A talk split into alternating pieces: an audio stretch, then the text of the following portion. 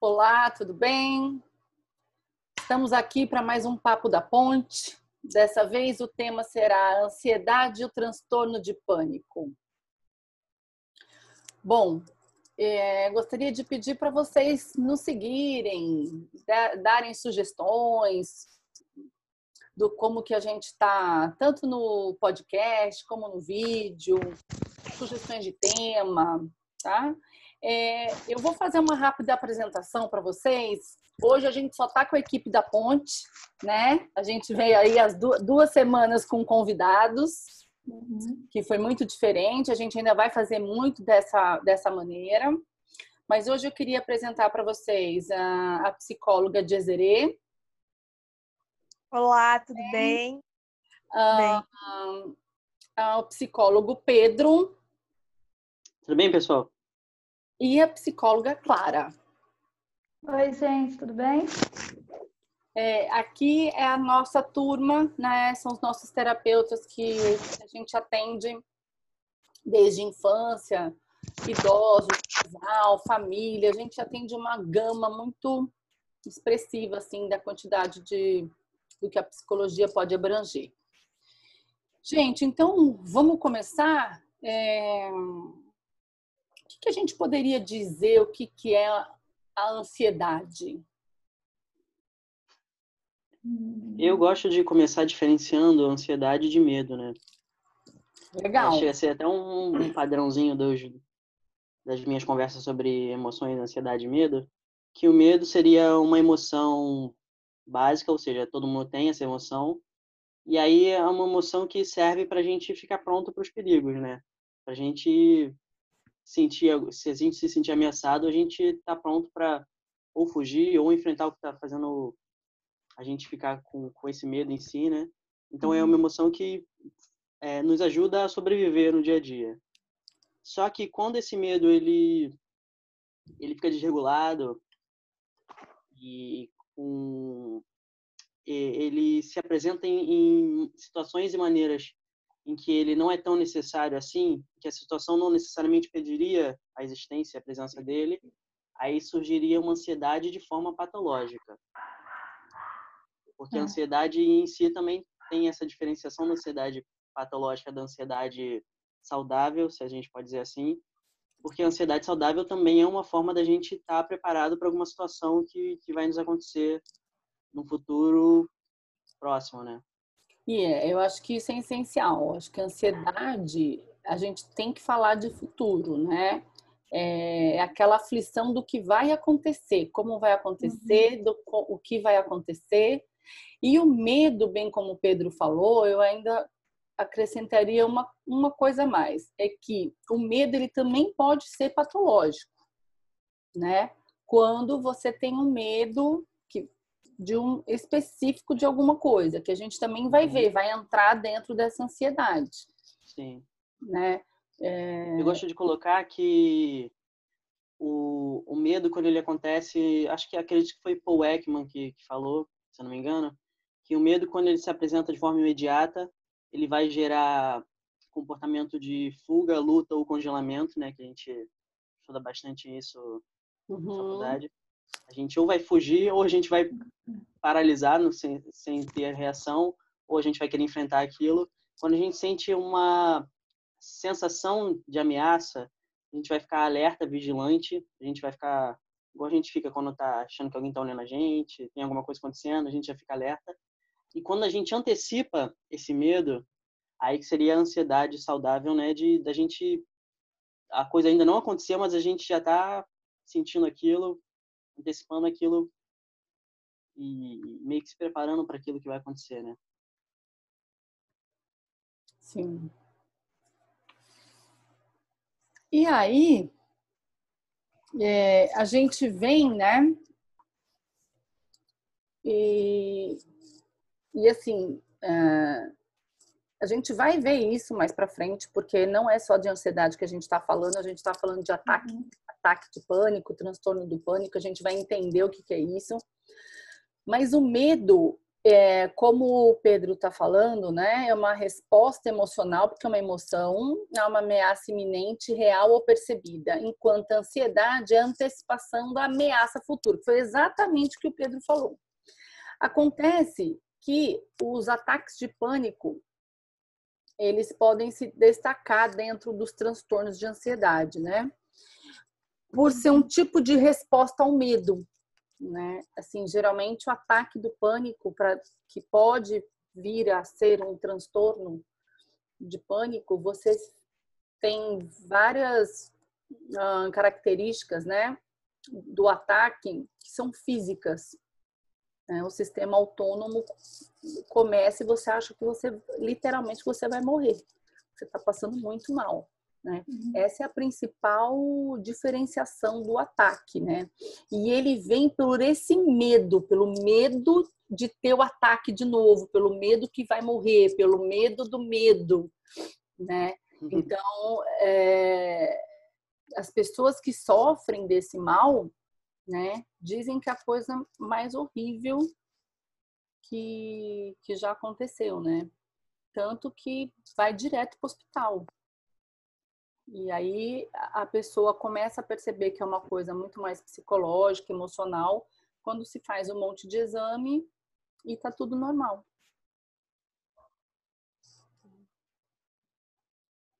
É, quem quer? Aí a gente pode começar a trabalhar, né, a falar os principais transtornos da ansiedade, né? A gente tem um transtorno de separação, que assim é, a hora que eu é, assim queria ver quem que poderia falar um pouco sobre esse transtorno que quem é pai ou quem já foi criança vai vai lembrar dele né é, então, as características essenciais do transtorno de ansiedade de separação é o medo ou ansiedade excessiva, envolvendo a separação de casa ou da figura de apego, por exemplo, os pais. É, sintomas nas crianças, o então, retraimento social. Pode falar. É, desculpa, Dizerê, é isso mesmo. É, é uma separação, geralmente se dá em criança, né? tem adulto também, é um pouco diferente, você tem que ter a, a, a, maneira de você diagnosticar, acho que você tem que ter mais, mais do que um sintoma. Enfim, é, depois a, a Desiree vai até falar sobre os sintomas, mas a, a ansiedade é de você se separar da tua casa, sair da tua casa. A ansiedade é de você ir para a escola e você tá sem o teu pai ou a tua mãe. Geralmente é a primeira grande separação da, da criança, né? Dos pais, da, dessas é. figuras parentais. Exatamente. É a criança ainda não tem aquela imagem de ah, vai e volta, meus pais não vão me abandonar. Então, muitas vezes ela acha que se não está com o pai, o pai pode não voltar mais, é, ela nunca mais vai ver o pai.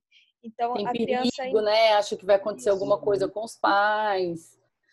E, e se, aí... se eu não me engano, não, eu ia comentar que vocês me corrijam, por favor, se eu estiver errado, é que a criança ainda não tem essa consciência de si, né?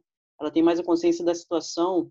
Então, se ela sai desse contexto que ela já está acostumada e se sente segura, isso vai facilitar ela ter essa, essa ansiedade, né? É, mas olha bem, contexto. aqui é um transtorno. Né? Uhum. Toda criança, como a Desiree falou, dependendo da idade, não vai entender muito a noção de tempo, de espaço, mas ela não vai ter um transtorno de ansiedade de separação. Né? Isso pode acontecer na, na pré-escola, por exemplo, né? Pode acontecer com quatro, cinco anos ali, a criança ela começa a passar muito mal, porque uhum. realmente tem uma questão ansiogênica ali, né? Não é só aquele, aquela transição para a escola, aquela adaptação, porque todo mundo, não todo mundo, mas a maioria das crianças, né, sofre um pouco na, na uhum. sofre na, na, adaptação da escola, principalmente. É comum, né? É comum. É comum. Mas o, o transtorno, uhum. é, eu vou pedir para você ler, Desiree, quais são as características do transtorno, nas, os sintomas, né? Que a criança Isso. pode ter, que tem essa, essa ansiedade? Retraimento social, apatia, tristeza ou dificuldade de concentração no trabalho ou nos brinquedos. Dependendo da idade, os indivíduos podem ter medo de animais, monstros, escuro, assaltantes, ladrões, sequestra... se... Desculpa, sequestradores, acidentes de carro, viagens de avião e de, outro... e... e de outras situações que lhe dão a percepção de perigo à família ou a eles próprios. Então a criança fica realmente ah, prejudicada, né? Quando aqui está em realizar o seu trabalho, os seus trabalhos acadêmicos, né? Uhum. As suas tarefas, a criança não consegue, não é aquela criança que muitas vezes dá 10 minutos, os pais vão embora, a criança está ótima, né? Geralmente, lógico que não quer dizer que essa criança não está em sofrimento também, mas a gente tem que olhar certinho, porque essa criança vai ser muito apegada aos pais. Uhum. Né? Não vai querer sair, Ela não vai se adaptar vai ficar sozinha. Dias. Não, não vai se adaptar durante os não meses. Uhum. Ela, ela tem um transtorno. Isso né? vai se tornar um problema grave mesmo. É, ela vai ter que fazer dela uma terapia, vai se tornar um problema grave. né? E se não resolver, ela vai ter que verificar alguma questão psiquiátrica, né? É, em última tá? instância, sim. É, aí nós vamos para o mutismo seletivo.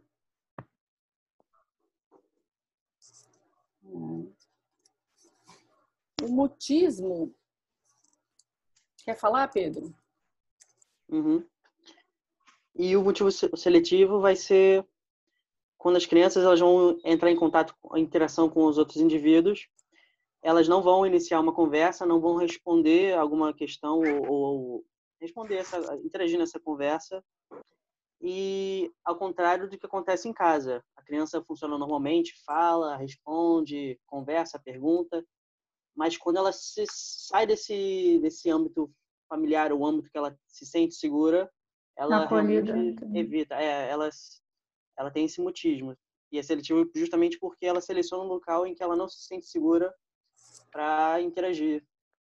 E nesse caso acontece verbalmente. Só verbalmente, né? É, é, é uma criança que não faz muito contato com você, né? Ela procura se isolar, né? É, porque às vezes uma criança não é verbal, mas ela Exato, faz mímica, é, é. né? Ela, ela interage. É, é a, Porque assim, quando a, a criança está num, num ambiente novo, muitas vezes é comum ela ficar mais quieta, ela ficar mais perto dos pais, até que ela vai reconhecendo o ambiente, aí ela começa a fazer umas brincadeiras com os outros, começa a, a falar uma coisa ou outra e vai se soltando. Aí isso é normal. É, mas aí quando é que passa a ser patológico? Entendeu? quando a criança não consegue, é, vamos dizer assim, explorar esse ambiente. Ela fica, ela tem dificuldade, ela não consegue interagir nem com o ambiente, nem com as pessoas que neles estão. Nem se expressar, nem que ela esteja precisando no momento ou se sentindo vulnerável, ela não consegue expressar. Nem que seja para pedir um socorro, alguma coisa assim ela está vulnerável, né? Mas ela não encontra uma uma forma de se expressar fora ao meio em que ela se sente acolhida e segura. Isso seria um, um, um princípio, não sei se posso dizer assim, mas uns indícios de, de, de ansiedade social, né? Fobia social. É, assim, ela é marcada por intensa ansiedade social, porque uhum. é quando ela está num meio social, ela se fecha. Uhum. Mas não quer dizer que isso vá virar. Ah, sim. Né? Lógico que você já vê que é uma criança, porque tem adulto também, né? Fobia social. Sim. É, lógico que talvez seja caracterizado como fobia social, adulto. É porque tem a questão exatamente da fala, né? Agora, o que eu vi, que eu achei legal, que eu dei uma estudada nisso, eu tinha até uma, a gente faz um grupo de, de estudo em psicopedagogia e a gente está estudando alguns transtornos, né, os principais da infância, desenvolvimento. E aí uma uma uma pessoa tinha um, um aluno que tinha todas as características do mutismo, mas ele tinha também um problema na fala. E inicialmente eu tinha falado, não, então não é mutismo. E depois eu vi no DSM que você pode ter um mutismo seletivo mesmo com as pessoas que um problema na fala. Porque o uhum. problema da fala fica parecendo que a pessoa tem vergonha de falar, né? Tem baixa autoestima, as pessoas vão tirar sal, vão fazer bullying, então não fala. Mas pode chegar a mutismo seletivo, sim. É, eu não sabia disso, assim, eu achei legal trazer essa, né? Porque às vezes a mãe tem, tem um filho que não fala, fala, não fala bem, né? Fala bem errado, tal, e fala, ah, ele fica quieto, ele não fala nada. Tem que prestar muita atenção para ver se não está é, com algum transtorno de ansiedade aí, né? Desenvolvendo alguma coisa. Mas... Uma linha muito tênue em alguns diagnósticos. Precisa realmente ser levado a um especialista. Porque se a, os pais acharem que eles sozinhos vão conseguir compreender, é perigoso. Esse diagnóstico sendo adiado cada vez mais vai comprometer mais ainda a saúde mental da criança numa época muito importante para ela desenvolver linguagem, por exemplo. Sim, e, e assim, é muito bem colocado a sua fala, porque sempre falo isso, né? O Pedro está cansado de ouvir. É, transtorno é a frequência, é a intensidade e é o prejuízo. Então, os pais eles têm que olhar para a criança e se perguntar: meu filho está tendo prejuízo? Está tendo prejuízo acadêmico? Está tendo prejuízo social? Está tendo prejuízo na família? Está tendo prejuízo no seu desenvolvimento, como você acabou de falar? Bom, então vamos procurar alguém. Quanto né? Porque é uma idade de ouro mesmo, né? A gente uhum. sabe o quanto é importante. Vai ter repercussões para o resto da vida se não tratar o pão mais cedo, né? Eu acho importante até a gente. Você tirou o som, Pedro. É, tá sem som. Essa questão, tanto pode ser algum transtorno de ansiedade, quanto pode ser o desenvolvimento normal da criança. E às vezes os pais se, se sentem preocupados porque a criança não está avançando, especialmente em comparação com outras crianças, né? É. E aí, a, a uma, uma opinião profissional, uma indicação profissional, ela vai realmente ajudar a, a apontar o que pode ser a questão, né? É o extremo oposto, né?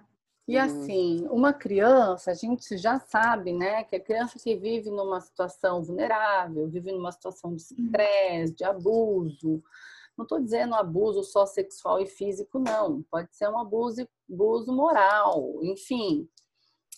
Todas elas vão ter um, um, um, uma probabilidade maior de ter algum transtorno psiquiátrico na fase adulta, grande, né? Então pode ser que o mutismo não as pessoas, enfim, não, não é todos os pais que às vezes percebem ou dão importância, né?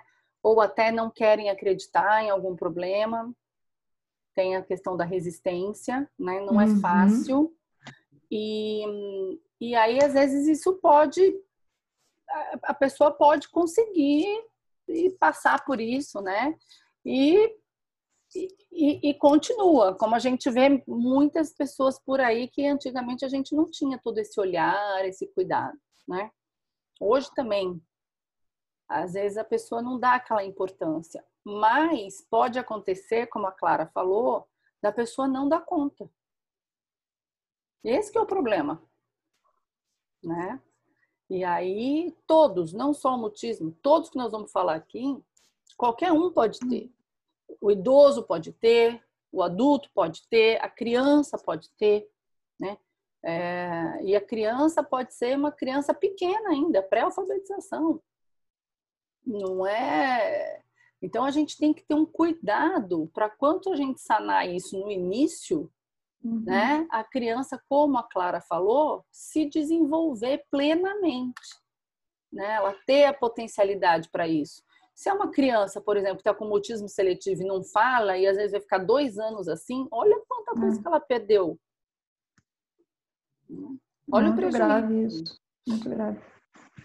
Tem Quanta, que atenção. Quantas coisas ela não interagiu? Porque o aprendizado não é só formal. Que está aqui o Pedro, que não me deixa mentir sozinho, que fez um texto sobre isso sobre aprendizagem que você pode aprender em qualquer lugar, é isso o, o, o, o nome do. Isso, é transformando qualquer lugar em um lugar de aprendizagem, se não me engano. É. Então a gente precisa. A gente está aprendendo sempre, né? A gente está aprendendo. A gente está aprendendo aqui agora também. É verdade. várias coisas diferentes que a gente aprende ao mesmo tempo, vamos dizer assim. A se comunicar, aprende coisas formais, tudo de uma vez só, mesmo que na hora a gente não se conscientize, né? A gente está aprendendo várias coisas ao mesmo tempo. E, e outra coisa, só para terminar, para a gente pular para um, um, um transtorno que dá bastante pano para manga, hum. é, e assim, as, tem crianças pequenininhas, três anos, quatro anos, né? Que aí a, é, que pode ter uma timidez excessiva, não só essas, tá? Mas eu tô falando dessas porque eu vou falar da birra, aí vocês vão entender. O medo do constrangimento, isolamento, retraimento e começa a ter ataque de birra. Aí a mãe fala assim: eu tenho que educar minha filha, ela não pode ter birra.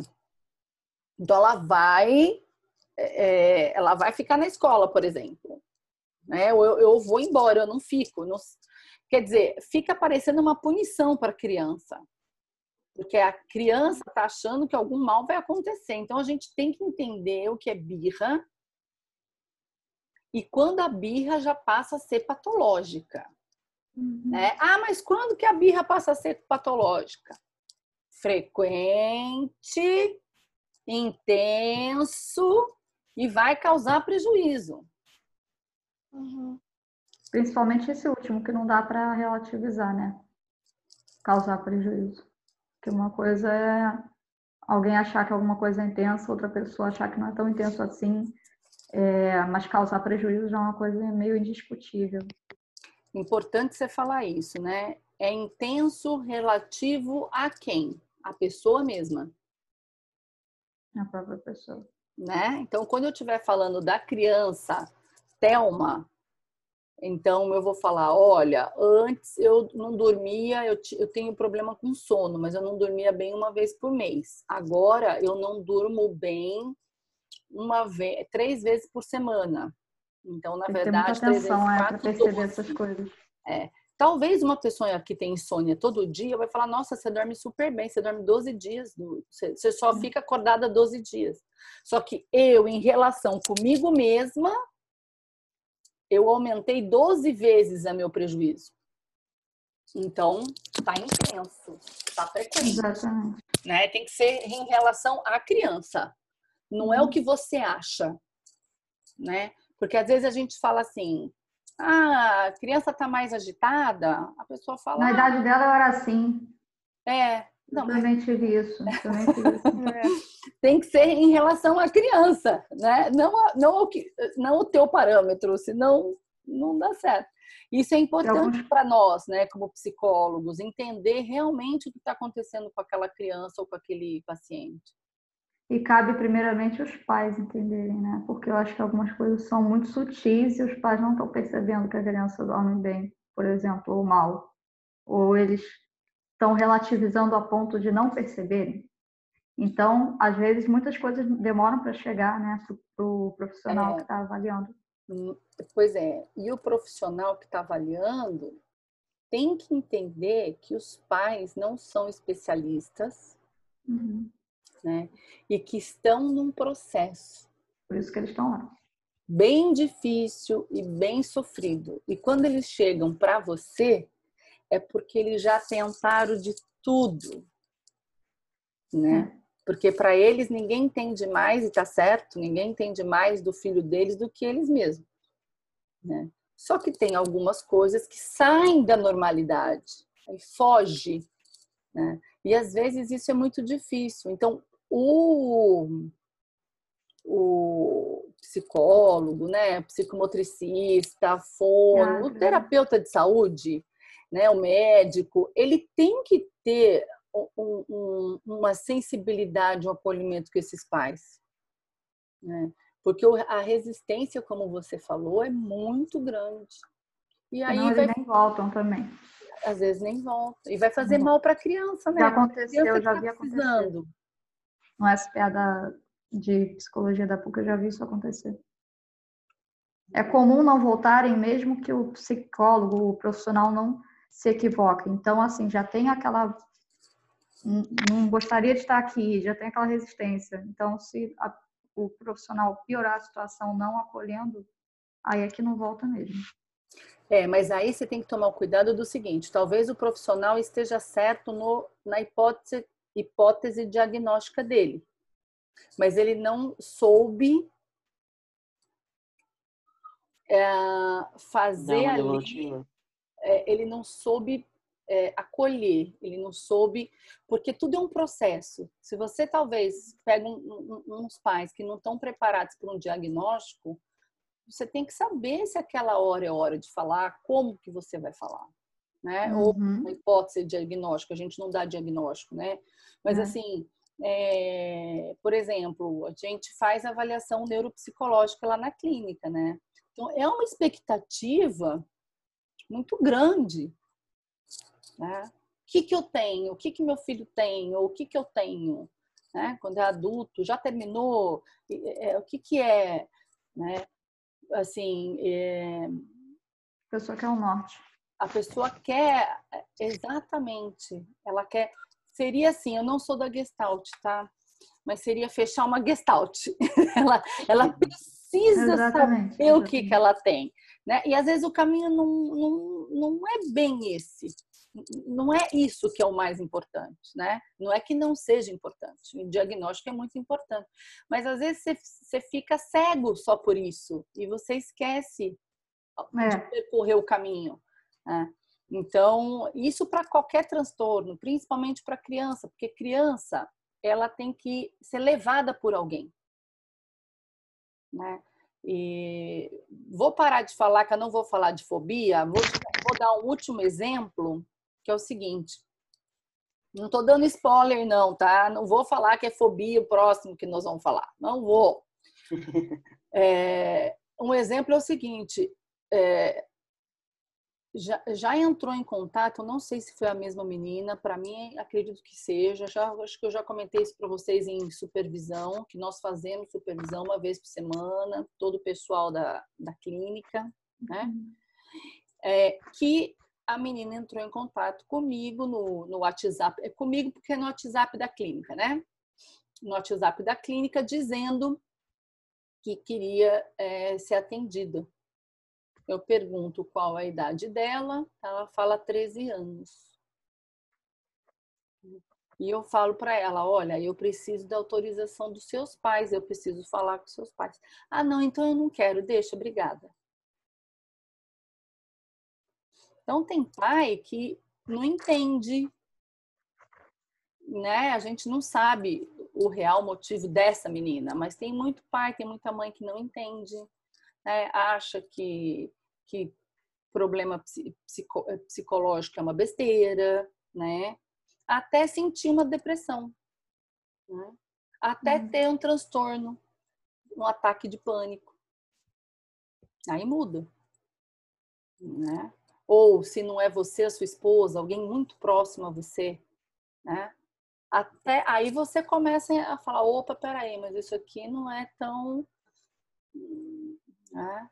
Então, assim, a gente é, tem que tomar cuidado com as nossas crianças. Bom, agora eu vou ficar quieta um pouco, vocês vão tão cansados já de ouvir minha voz. Uhum. Fobia. Fobia é um negócio bom. Não para quem tem, tá, gente? É um bom assunto. Uhum. Bom, a fobia é o medo ou, ou ansiedade que está é, em uma situação ou um, objeto específico. É, é, um, é um medo, né? Uma ansiedade de um objeto é um medo que não é real. Tipo, aquele é, objeto ou situação não tem esse perigo todo. É, pode ocorrer quando o objeto está perto ou em determinadas situações, né? É, ou em situações, exemplo, é isso, né? Isso, isso. Tipo, tem gente que tem medo de aranha, vamos dizer. Aí, quando a pessoa vê uma aranha, ela já, já começa a sentir sintomas, é, ou pode ter vários sintomas, gritar, começar a suar, é, querer sair do lugar, ou não conseguir. Paralisar, como o Pedro paralisar, falou. Paralisar. É. Só não vai querer lutar. É, é bem difícil. E é interessante porque cada fobia, já que é um medo específico, eles ganham nomes específicos também, né? Cada tipo de medo, cada tipo de medo irracional, ele ganha o, o, a sua nomenclatura, né? A gente falou da aracnofobia, tem a acrofobia, é, medo de altura. Claustrofobia. Claustrofobia, é claro. Claustro, é. Medo de ficar preso. Ficar preso. Lugares fechados também. Mesmo hum. que não esteja em risco de ficar preso.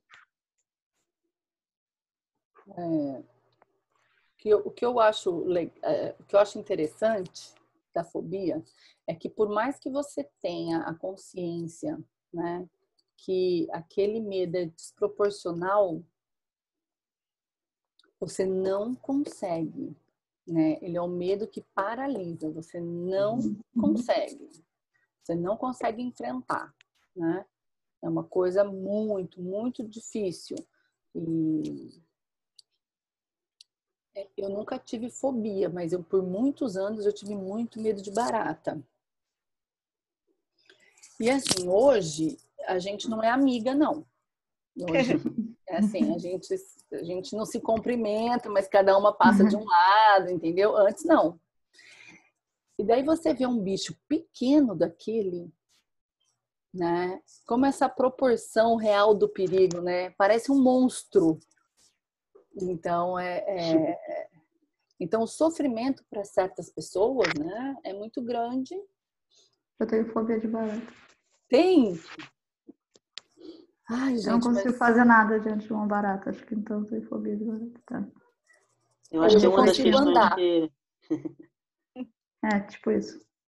Acho que uma das questões que, além de toda a questão da fobia, da ansiedade, de, de estar sendo afetado por um medo que você não tem controle na questão da fobia específica, tem essa questão que você falou, Thelma, que só você, ou pelo menos em grupo, né? Uhum. Só, praticamente só você vai ter, vai saber o que você está sentindo diante daquele objeto ou daquela situação, né? Só outra pessoa que tem esse medo também vai saber dizer e, e acredito que não seja muito comum ter muitas pessoas Solitário, né? próximas né? com, com o mesmo medo. E aí a pessoa que, que mais comuns, tem, né? às vezes acaba diminuindo quem tem ou não entendendo o lado da pessoa diminui, a pessoa passa mal. Porque, por exemplo, o medo de barata. Não sabe o que fazer, né? Muita gente não sabe o que fazer diante de alguém nessa situação também. Esse medo de barata é uma coisa normal. Muita gente tem medo de barata. Mas vamos dizer que eu tivesse medo, sei lá, de, um, de uma galinha. A pessoa acha isso engraçado. Então, uhum. começa a tirar sarro de você, joga a galinha pro seu lado, por exemplo. E é. a pessoa é. passa mal, porque aquilo é uma coisa séria, não é brincadeira. Aí que ela vai entender, a outra vai entender que não era brincadeira. Que é o que a Jezere estava falando. Um... É. Né? O que fazer com uma pessoa quando está num ataque de ansiedade ou está passando mal, né? A gente, assim, a gente vai, vai dizer mais para frente. Mas assim, vai o, o, sistema, né? Vem toda aquela adrenalina, aqueles hormônios, aquelas coisas, mas você tem que se se afastar do objeto que está te deixando mal, né? E se acalmar. Você vai se acalmando, respirar, as técnicas de respiração, uhum. né? Pensar em outras coisas. A gente vai dar essas dicas, né? É, mais para frente. Mas assim, é...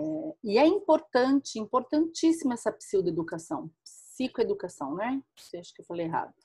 É, porque o paciente ele ele vai aprender a lidar com a ansiedade, com o medo dele, né?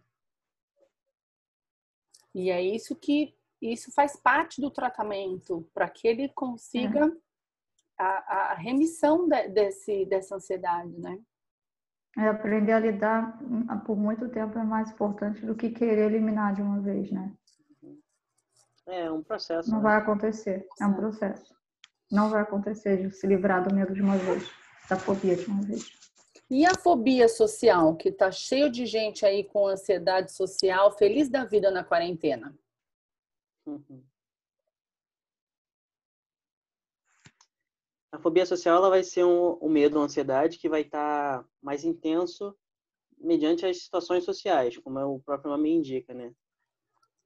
E onde ele está é, em, em, situações onde ele precisa ter contato com os outros, né? Ele precisa fazer uma interação.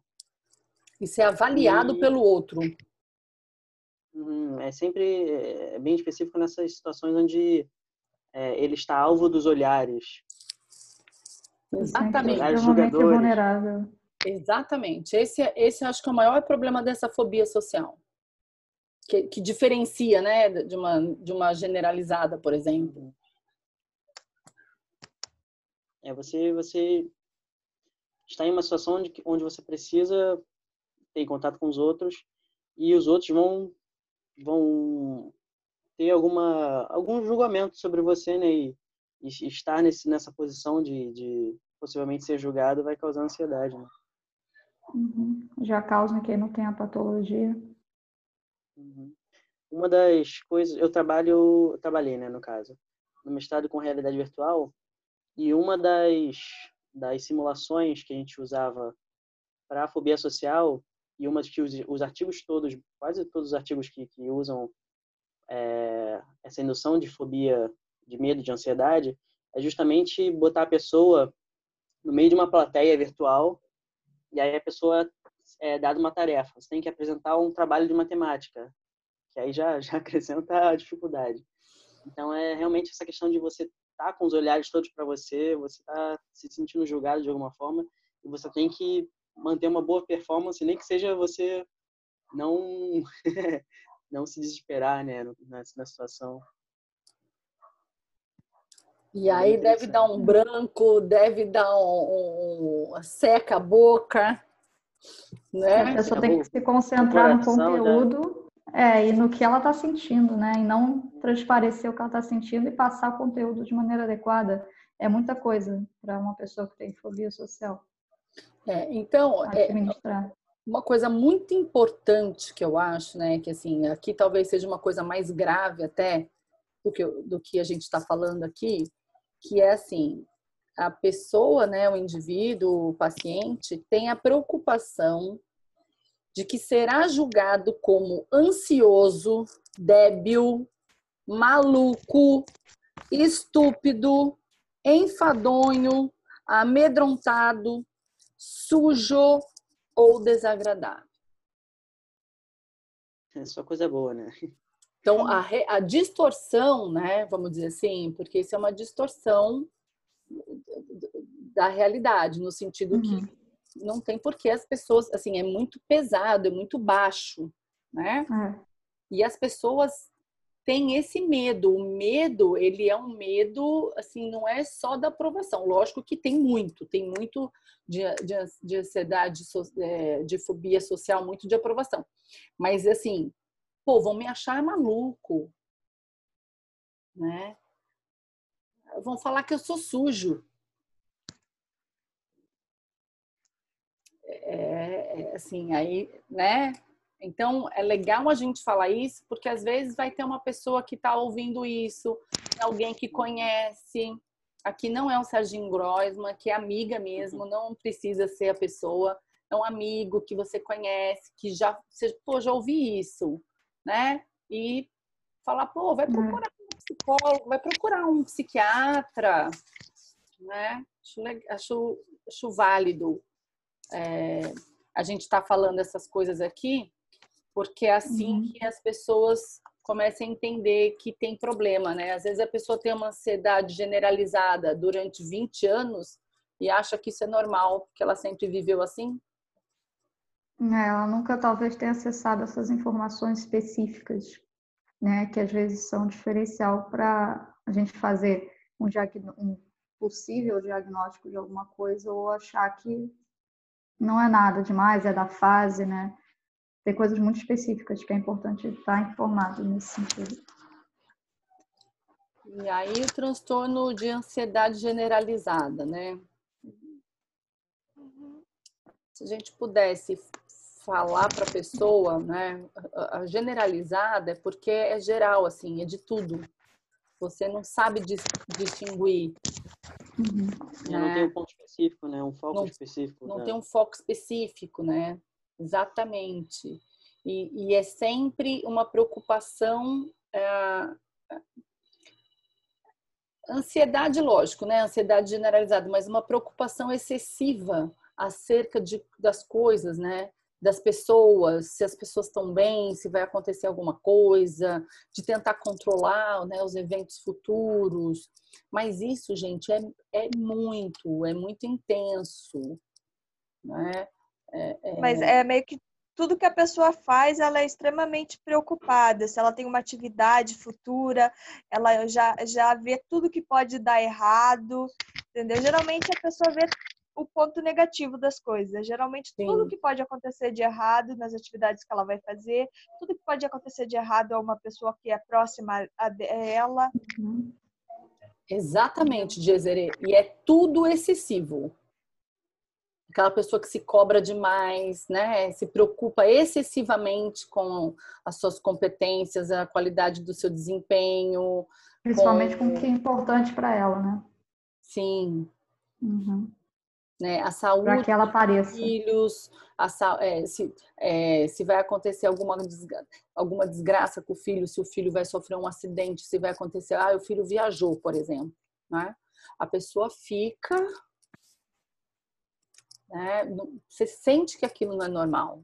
Né? Mesmo sem nenhuma razão objetiva mínima para estar com aquele medo. Tem razão. Nenhuma. Nenhuma. Vai acontecer. Né? Uhum. E, Nada tira da cabeça da pessoa a possibilidade daquilo acontecer. E essa pessoa, ela se desgasta muito, né? Ela deve ser uma pessoa também que fica um pouco irritável, porque assim, você imagina você se preocupar com tudo, excessivamente com tudo. É, alguém tá sempre tenso, né? Como a gente fala, ela. A, o, a vida dela é tão afetada a ponto dela não nunca se concentrar no, no presente, né? Tá sempre Preocupada, alerta pro né? futuro, né? é. é. eu acho que a, a tag que a gente chama, né, que é, são as iniciais, ela tem muita gente que não é diagnosticada e que está aí sofrendo. Uhum. Sabe? Dá para dá para ver assim o sofrimento, porque a pessoa sofre muito. E quem é tratado, porque assim, essas pessoas ela tem uma aderência muito boa para psicologia, para psiquiatria, porque elas sofrem muito. E quem é tratado, né? E, e fala, fala, gente, é outra vida que eu tenho, que coisa boa, ainda bem que eu fui procurar ajuda. Ela não sabe o que é viver sem estar preocupada 24 horas com qualquer coisa. Qualquer coisa. É como se a preocupação fosse transferida. Se a preocupação cessa aqui, ela vai transferir para qualquer outra coisa. Sempre, não para. Então imagina o é, desgaste exatamente. do cérebro. Imagina, tá tudo inflamado, desgastado, porque não para, né? Nem à noite tem pesadelos. É, essas pessoas geralmente têm né? dificuldade para dormir. dormir. Né? Se dormir. Assim, se é até engraçado isso, né? Na, na quarentena tem muitos pacientes que reclamam, uh, reclamação assim que eu vejo que é bem parecida, comum, é com a insônia ou a dificuldade, não, tem, não é nem que tem insônia, mas a dificuldade em dormir. Né? Para pegar no sono. Para pegar no sono. Você vê, a gente está numa situação atípica, né? É difícil mesmo, é difícil essa rotina, é difícil essa vida, é difícil não saber até que dia, uhum. né? Agora, imagina uma pessoa que não para de pensar em tudo e tudo pode dar errado. Bom, ela tem mais motivos agora, né? Mais ainda, não podem dar errado. dorme, não dorme. É, cada dia é um desafio, né? não dorme, né? Então, assim, é muito importante que essa pessoa procure ajuda, né? É, eu já ouvi isso de um médico, e assim, é, não é porque você vi- vive, viveu de uma maneira que essa maneira é a maneira normal, que essa maneira que- é a que é feita para você viver. Se você tem sofrimento, né? Agora sou eu que estou falando, tá? Se você está em sofrimento, você precisa de ajuda. É igual você tá com dor de estômago. Não é normal ter dor de estômago. Se é uma dorzinha pequenininha, você vai deixando passar. Mas vai chegar um dia que essa dorzinha vai incomodar e você vai procurar um médico. Né? E o sofrimento, o sofrimento que eu digo intenso, frequente, que te causa prejuízo, né? Não é normal, não é, não é para o ser humano. O ser humano não nasceu com esse sofrimento. Então você É importante precisa de ajuda. Uhum. Até porque é um... não é normal pro ser humano, até porque tá fazendo mais mal do que bem, né? Não tá servindo para te ajudar. Tá te atrapalhando. Você perde a qualidade de vida, como a gente tá falando. Né? Tem gente que perde o emprego, perde família, né? Se perde, porque às vezes a pessoa entra num, num estágio É, né, mais crônico e se perde. Então, a gente tem que se tratar, né? Eu acho que a gente tem que tratar do nosso físico, principalmente depois da quarentena, que a coisa tá feia, Uhum. principalmente pro meu lado. Isso é uma brincadeira, mas assim, tem que, tem que se tratar sim, né? Físico. uhum. Mas, gente, o mental Claro. é essencial. Né? Até pelo para o próprio físico, né? A gente tem muito hábito de cuidado físico, mas a gente sonega o mental, Sim, exatamente. naturaliza um monte Tem que de cuidar. coisa. Parece que não dá problema, né? Assim, É. meio Ou as coisas fazer- não são problema, como você bem trouxe. Ah, isso não é um problema, todo mundo tem. Até É. porque muita gente tem, então as pessoas começam a. Tem até uma expressão para isso, eu esqueci como é que é. Elas validam o que elas estão sentindo com relação à experiência da outra pessoa. Ah, eu também tenho, eu também tenho, eu também tenho.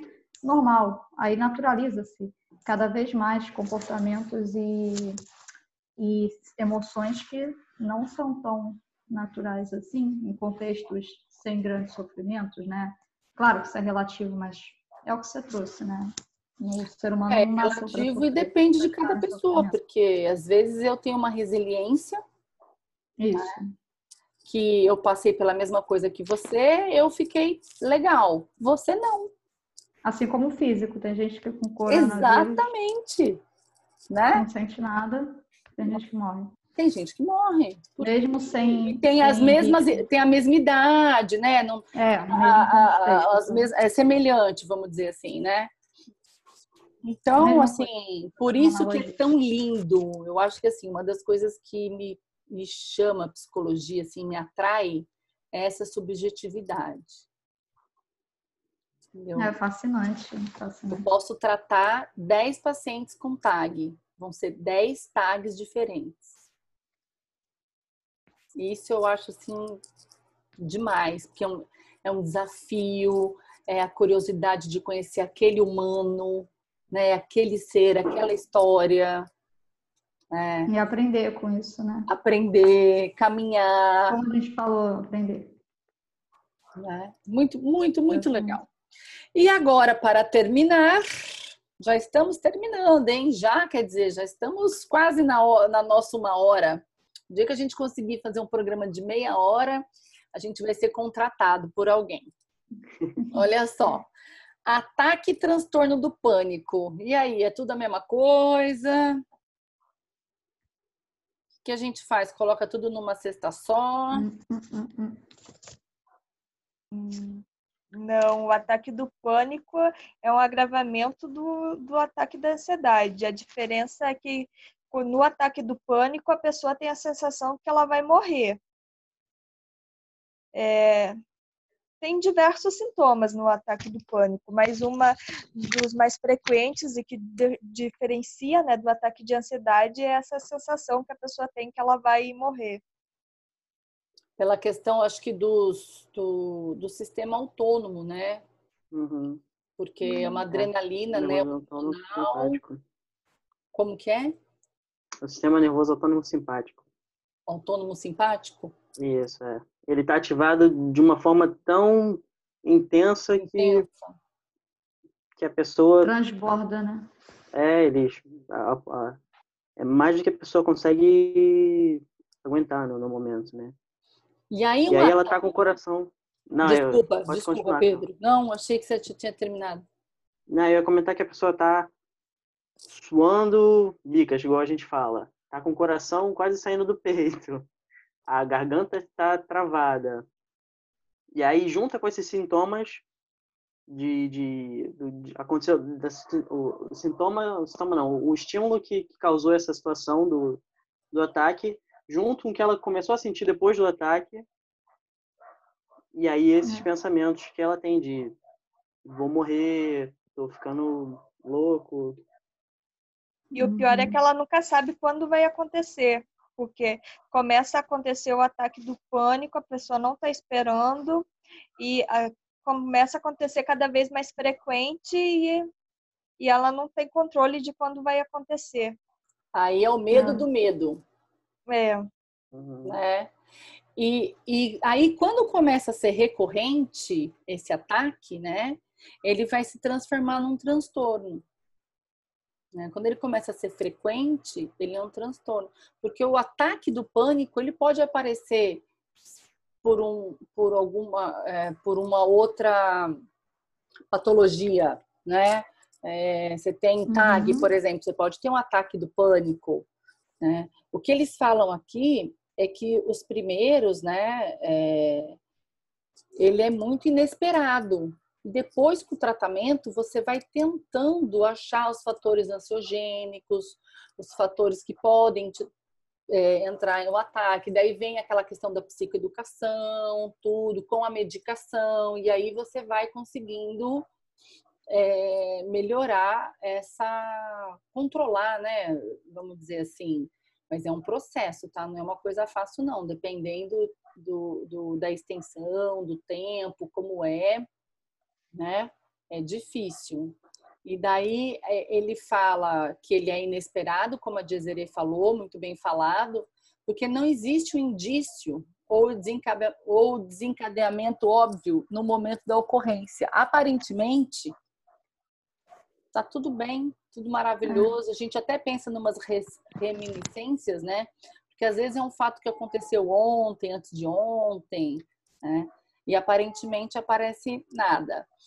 E aí, é, e também existe ataque de pânico noturno. Eu não sabia disso. Que é quando a pessoa está dormindo? Quando está dormindo, emergindo do sono. A pessoa acorda passando mal. Uhum. Também não sabia, não. Eu quero falar dos sintomas, né? Porque assim, a gente precisa ter pelo menos quatro, né? Uhum. É, então, palpitações taquicardíaca, sudorese, que é esse suor em picas que o Pedro falou, tremores ou abalos, sensação de falta de ar ou sufocamento, asfixia, sensação, né? Dor ou desconforto torácico, náusea ou desconforto abdominal, sensação de tontura, instabilidade, vertigem ou desmaio, calafrios ou ondas de calor, parestesias, anestesia ou sensação de formigamento, desrealização, sensação de irrealidade, ou despersonalização, sensação de estar é, se distanciando de si mesmo. Quando parece que você vai enlouquecer, sabe? Você fica meio medo de perder o controle ou enlouquecer e medo de morrer. Uhum. Então é importante a gente saber que alguns desses sintomas, pelo menos quatro, né? E daí você vai procurar, vai numa emergência, vai procurar um cardiologista, vai procurar um médico uhum. e ele fala que a sua saúde física tá bem. Opa, sinal de alerta. Uhum. Né? Eu acho importante a gente até focar que, que os ataques eles têm um tempo determinado para uma duração determinada para acontecer. Geralmente é uns acho que 10 a 15 minutos, se eu não me engano, no máximo, né? E aí o seu corpo mesmo ele vai te, te acalmar, porque ele mesmo não suporta, né? É, então, é, é, é, é, algo horrível que a gente passa, mas felizmente é por a gente, no caso, quem, quem tem, mas é, é bom ter essa lembrança, eu acho meio complicado de ter essa lembrança no momento que está acontecendo, mas tentar reforçar ao longo do tempo a gente tiver que é, um, é algo que tem uma, uma duração determinada, né? Então, o, o, que é, o que é ruim vai acabar uma hora. E quanto mais você tem essa consciência, quando começa a ser recorrente em outros ataques, você consegue né, começar a respirar melhor, enfim, fazer todas as, as técnicas para que isso passe de uma maneira mais rápida, né? Não, uhum. não tenha tanto sofrimento. Porque quem teve, né, que eu conheço, não é nem paciente, pessoa, amigos, falam uhum. que realmente é uma sensação horrível, que você tem certeza que você vai morrer. É, tenho certeza mesmo. Realmente, pelo que eu ouço de experiências das outras pessoas, é certo que a pessoa vai morrer na hora, certo? E aí, e, e aí a gente podia falar os tratamentos de uma maneira geral, né? Sem falar do, do da fobia, que a fobia ela tem uma é um pouquinho diferente, mas bem pouquinho uhum. mesmo. E, e, e, como, como e daí, né? Pô, eu tô sentindo esses sintomas, tal. O que, que eu tenho que fazer? Procurar um psicólogo antes de um psiquiatra procurar um psicólogo e para que ele faça essa hipótese diagnóstica e aí encaminha para onde for necessário, se for necessário para um psiquiatra, né? É, o, psiqui... o psicólogo pode encaminhar para o psiquiatra, né, se ele achar necessário. Uhum. E às vezes a pessoa procura ou é encaminhado porque vai no hospital alguma coisa, procura o médico e às vezes o médico encaminha para o psicólogo, né?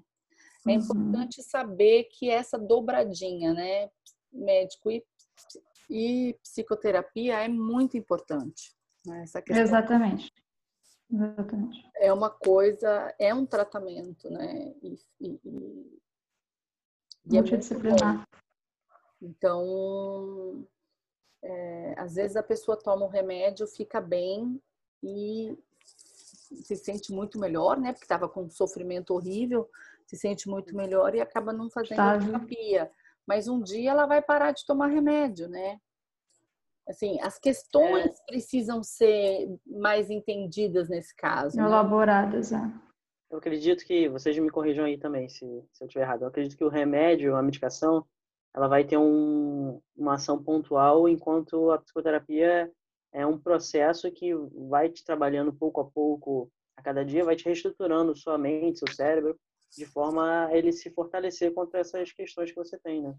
Uhum. Então, é, quanto, quanto mais você combinar essas, essas terapias, né, para solucionar essa questão, seja com a medicação junto com a, com a psicoterapia, você vai estar tá se fortalecendo de um, de um modo mais completo, né?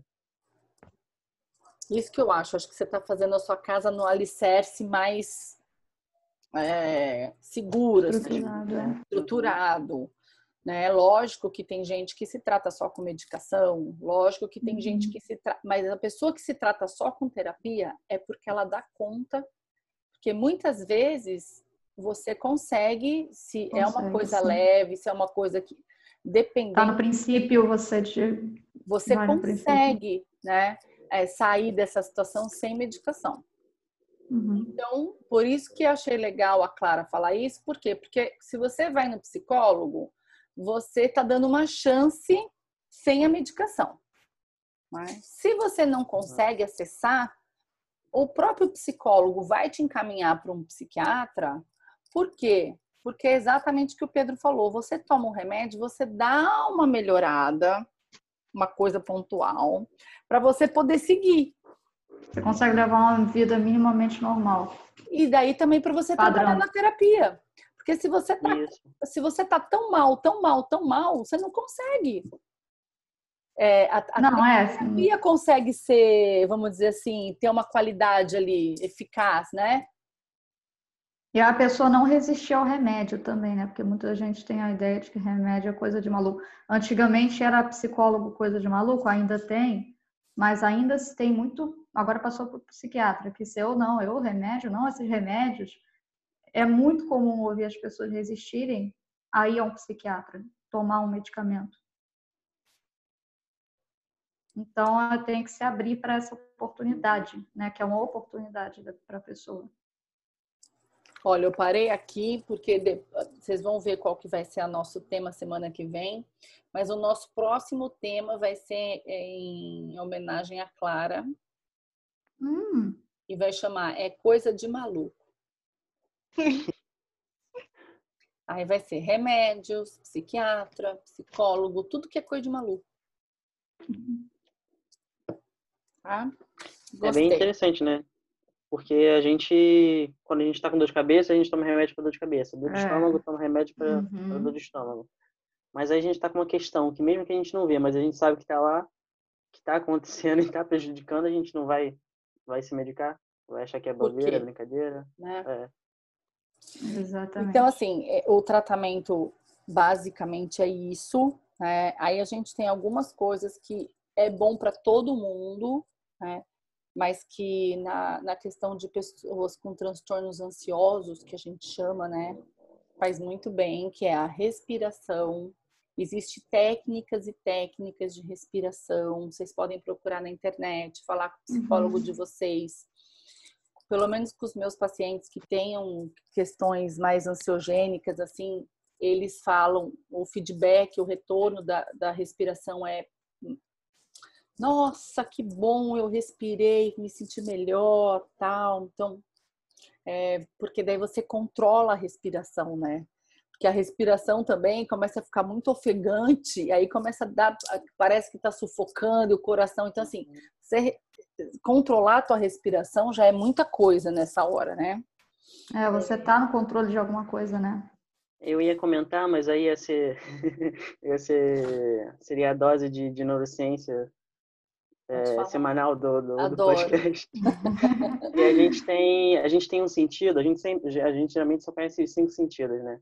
Mas a gente tem muito mais que cinco sentidos uhum. e um dos sentidos que a gente tem que não é muito divulgado é a interocepção, que é justamente essa a gente ter essa sensibilidade da fisiologia da gente.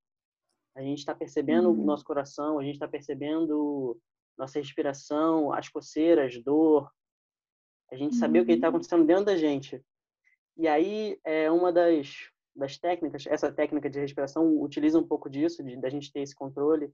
Eu acho que mindfulness também pega bastante essa, essa questão. E é uma das formas que, que pode ajudar a prevenir, ou pelo menos a, a controlar, se não me engano. É uma forma de, de você se resguardar contra a possíveis questões ansiosas e e os ataques de pânico, é você saber o que está acontecendo no seu corpo, porque justamente o não saber o que está acontecendo no corpo é um dos agravantes para na questão do ataque, acho que especificamente. E aí você ter esse, treinamento um pouco mais focado no que está acontecendo dentro de você, você consegue distinguir do que, que aconteceu realmente, do que, que você está sentindo realmente, do que você acha que pode estar acontecendo.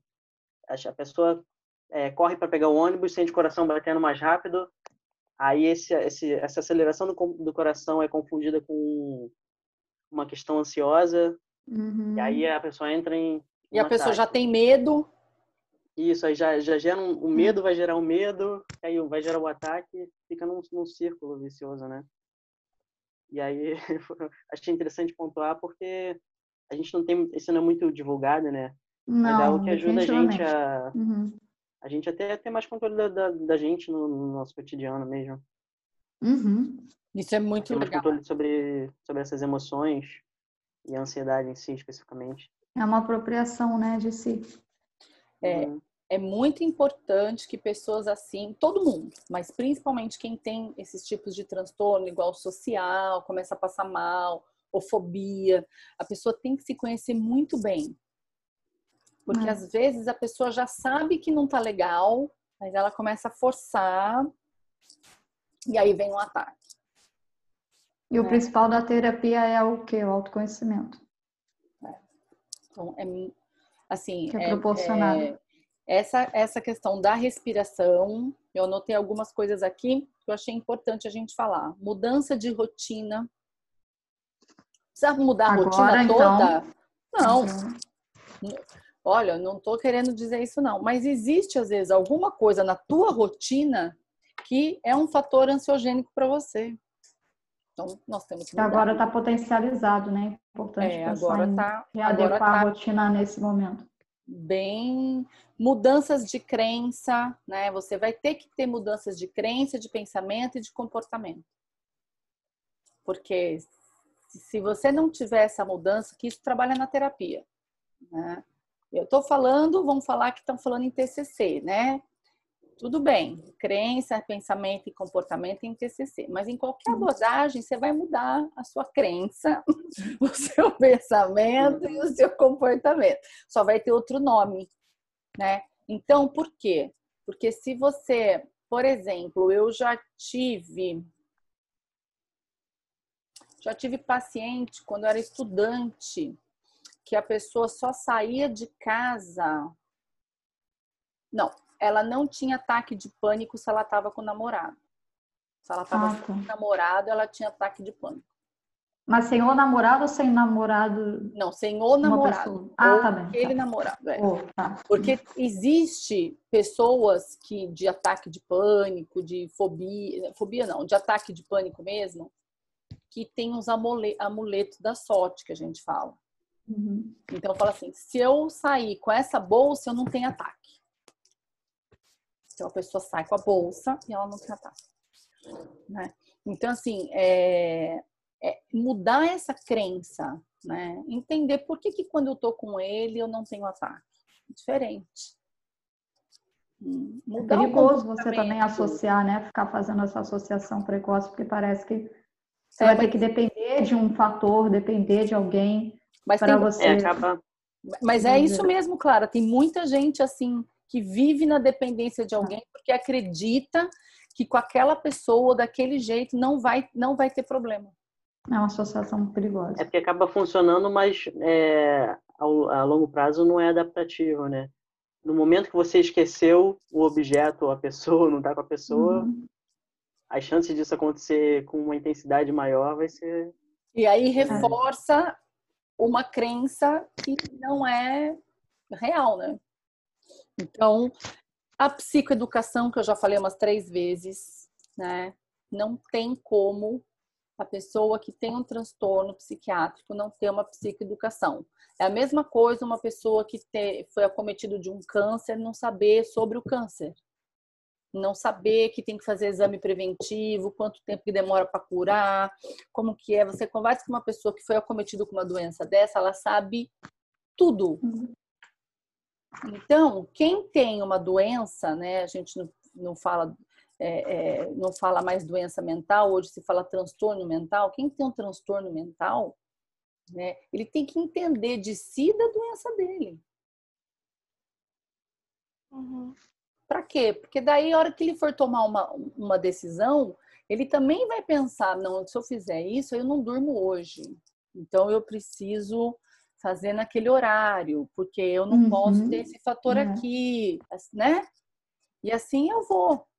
É, a Clara acho que falou em claustrofobia, né? Então, em vez de eu ir no Maracanã lotado, na pista, né? No metrô, pegar o metrô, tinha uma conhecida que não conseguia. É... Ele conseguiu andar uma estação, ficou tão feliz quando ele conseguiu. Então, que então, ele estava assim, começando a lidar com isso. Em vez de eu ir no Maracanã lotado num show, na pista, o que, que eu faço? Se eu conseguir ir, eu vou sem ser na pista, não sei como que chama, arquibancada. Eu vou chegar antes, ou no camarote, eu vou chegar antes, eu vou embora antes. São estratégias que eu faço. É. Né? Por quê? Porque eu não vou junto com sei quantas mil pessoas que tem, eu vou embora. Como a gente está tendo agora, né? Todo mundo, de não passar perto das pessoas, tem que ter estratégia para sair no horário cedo, ir no mercado. Mesma coisa. Então, é, essas, essas coisas é importante a gente falar. E eu queria ver se o Pedro falava um pouco da fobia, que daí muda um uhum. pouco a, a questão do tratamento, né? Isso é. Na fobia, a gente tem a, a terapia por exposição, que o nome pode parecer meio pesado, mas é justamente isso de, de fazer a pessoa ter contatos graduais, desde um contato mais simples até um contato mais complexo com aquele com aquela situação ou aquele objeto que seria o objeto uhum. da fobia da pessoa, né? Então, é, a pessoa tem medo de andar de avião. Primeiro a gente começa fazendo a pessoa imaginar estar no, no aeroporto, planejar uma viagem mentalmente, aí gradualmente, ah, você imagina estar tá no aeroporto, aí mais gradualmente, imagina estar tá andando de avião, até que ela se sente confortável possível para ir fisicamente no aeroporto e fisicamente passar perto do avião. E a gente tem também a terapia, essa mesma terapia, puxando a sardinha de novo para a realidade virtual, que tem essa terapia por exposição em realidade virtual, que é justamente você uhum. fazer a pessoa passar por tudo isso, só que dentro do, de um ambiente mais controlado, dentro do computador, uma onde a simulação, pessoa... né? Isso, é uma simulação. A pessoa vai ter esse mesmo contato, que, que, que a, o sentimento da pessoa é tão real quanto num ambiente real, mas ela vai se sentir mais segura de tomar esses passos de, uhum. de progresso porque ela vai saber que ela não está realmente lá. Então, desde desde medo de aranha, faz, é, fazer a pessoa pensar na aranha, botar uma aranha lá longe, pequenininha para a pessoa ver, até o momento que a pessoa se sentir segura para segurar uma aranha na mão, tem todo esse processo de dessensibilização. Ou pelo menos ela pode não segurar a aranha com a mão, mas ela não ficar em pânico quando vê uma é, aranha. É, só de, só de não ficar é. em pânico com a aranha já é ela um... ter efetividade Clara quer tentar segurar barata? Deus me não. livre, guarde. Não, então não. Eu não quero segurar barata, aranha, nada. Olha mas lá. já é muito efetivo da pessoa conseguir lidar, né? Uhum. Só de ela estar tá compartilhando sim. o mesmo ambiente é, significa sim. muita coisa sem colocar a vida em risco, não sei, é, se trancando fora de casa, alguma coisa assim, por causa uhum. do ou do aranha. É isso aí, gente. Então, hoje falamos um pouco sobre transtorno de ansiedades, transtornos de ansiedades, ataque de pânico, síndrome de pânico. Ah, legal que vocês ouçam e, e peçam ajuda ou possam ajudar outras pessoas. Né? Acho que esse é o intuito maior aqui do, do nosso programa. Bom, o episódio da semana que vem vai ser quais são os tipos de violência doméstica. A gente tem ouvido por aí, visto lives que tem aumentado a violência doméstica, que tem aumentado a violência contra a mulher, a violência uhum. com crianças. Então, com idosos também com idosos, ótimo. E, e, que eu acho que vai valer a pena da gente discutir isso um pouco. Uhum. Né? Ah, então, eu queria que vocês. É, eu vou, eu me, vou me despedir depois, então, se a Diazere quiser uhum. começar a se despedir. Então, pessoal, por hoje é só. É... E é Quero, gostaria que vocês pensassem tudo isso que a gente falou, que é importante procurar uma ajuda se você não está dando conta, se você está vendo alguém da sua família perto de você que ela está apresentando sintomas, que está muito ansiosa. É, gostaria de falar que isso não é falta de Deus, que muita gente pensa que é falta de Deus, que são uhum. sintomas mesmos, que a pessoa está sentindo isso e ela precisa de ajuda. Então é isso, até semana que vem. É, queria falar para as pessoas para prestarem muita atenção em todas essas informações, até anotar, se for importante, se for melhor para guardar, né? É, passar para outras pessoas, muita gente precisa ter acesso a informações específicas, como a gente trouxe aqui. E não tenham vergonha, porque muita gente sofre as mesmas coisas uns com uns e outros, só que o que acontece é que as pessoas não falam as coisas ruins, né? Então a diferença é só essa, mas todo mundo ou muita gente passa pelas mesmas coisas em determinadas fases da vida ou está passando agora, só não está falando. Bom, então eu vou me despedir do Pedro. É...